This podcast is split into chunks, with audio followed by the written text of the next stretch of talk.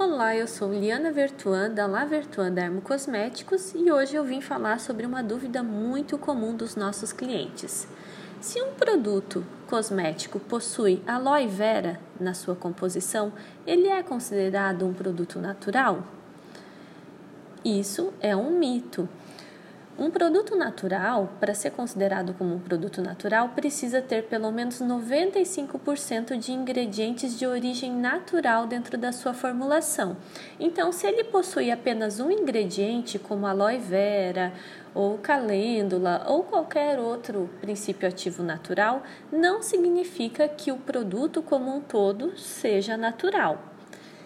Para que ele seja natural, como eu disse, o produto precisa ter 95% de ingredientes de origem natural dentro da formulação e os 5% de ingredientes restantes pode ser de origem sintética, mas dentro das sínteses permitidas.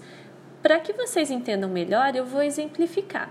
Um produto ele pode ter 95% de ingrediente natural, então pode ter 95% de aloe vera, calêndula, entre outros ativos, mas não pode ter, por exemplo, formol para ser considerado um produto, produto natural, não pode ter EDTA, não pode ter produtos à base de microorganismos geneticamente modificados. Então, esse 5% de ingrediente sintético não pode ser nenhum desses dessas substâncias que eu comentei.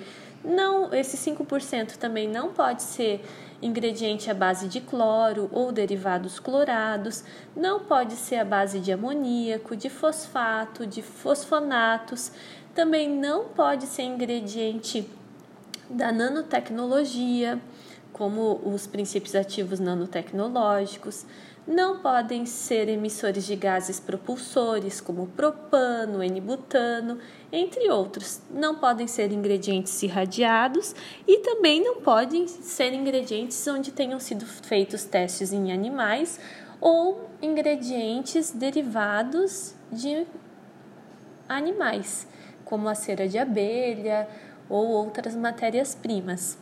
Então, é, se vocês observarem, para um produto cosmético ser considerado natural, mesmo que ele tenha 5% dentro da sua composição de ingredientes sintéticos, esses ingredientes eles são é, super selecionados, porque um, um, produto, um cosmético natural ele não pode ter os ingredientes sintéticos comumente encontrados no mercado.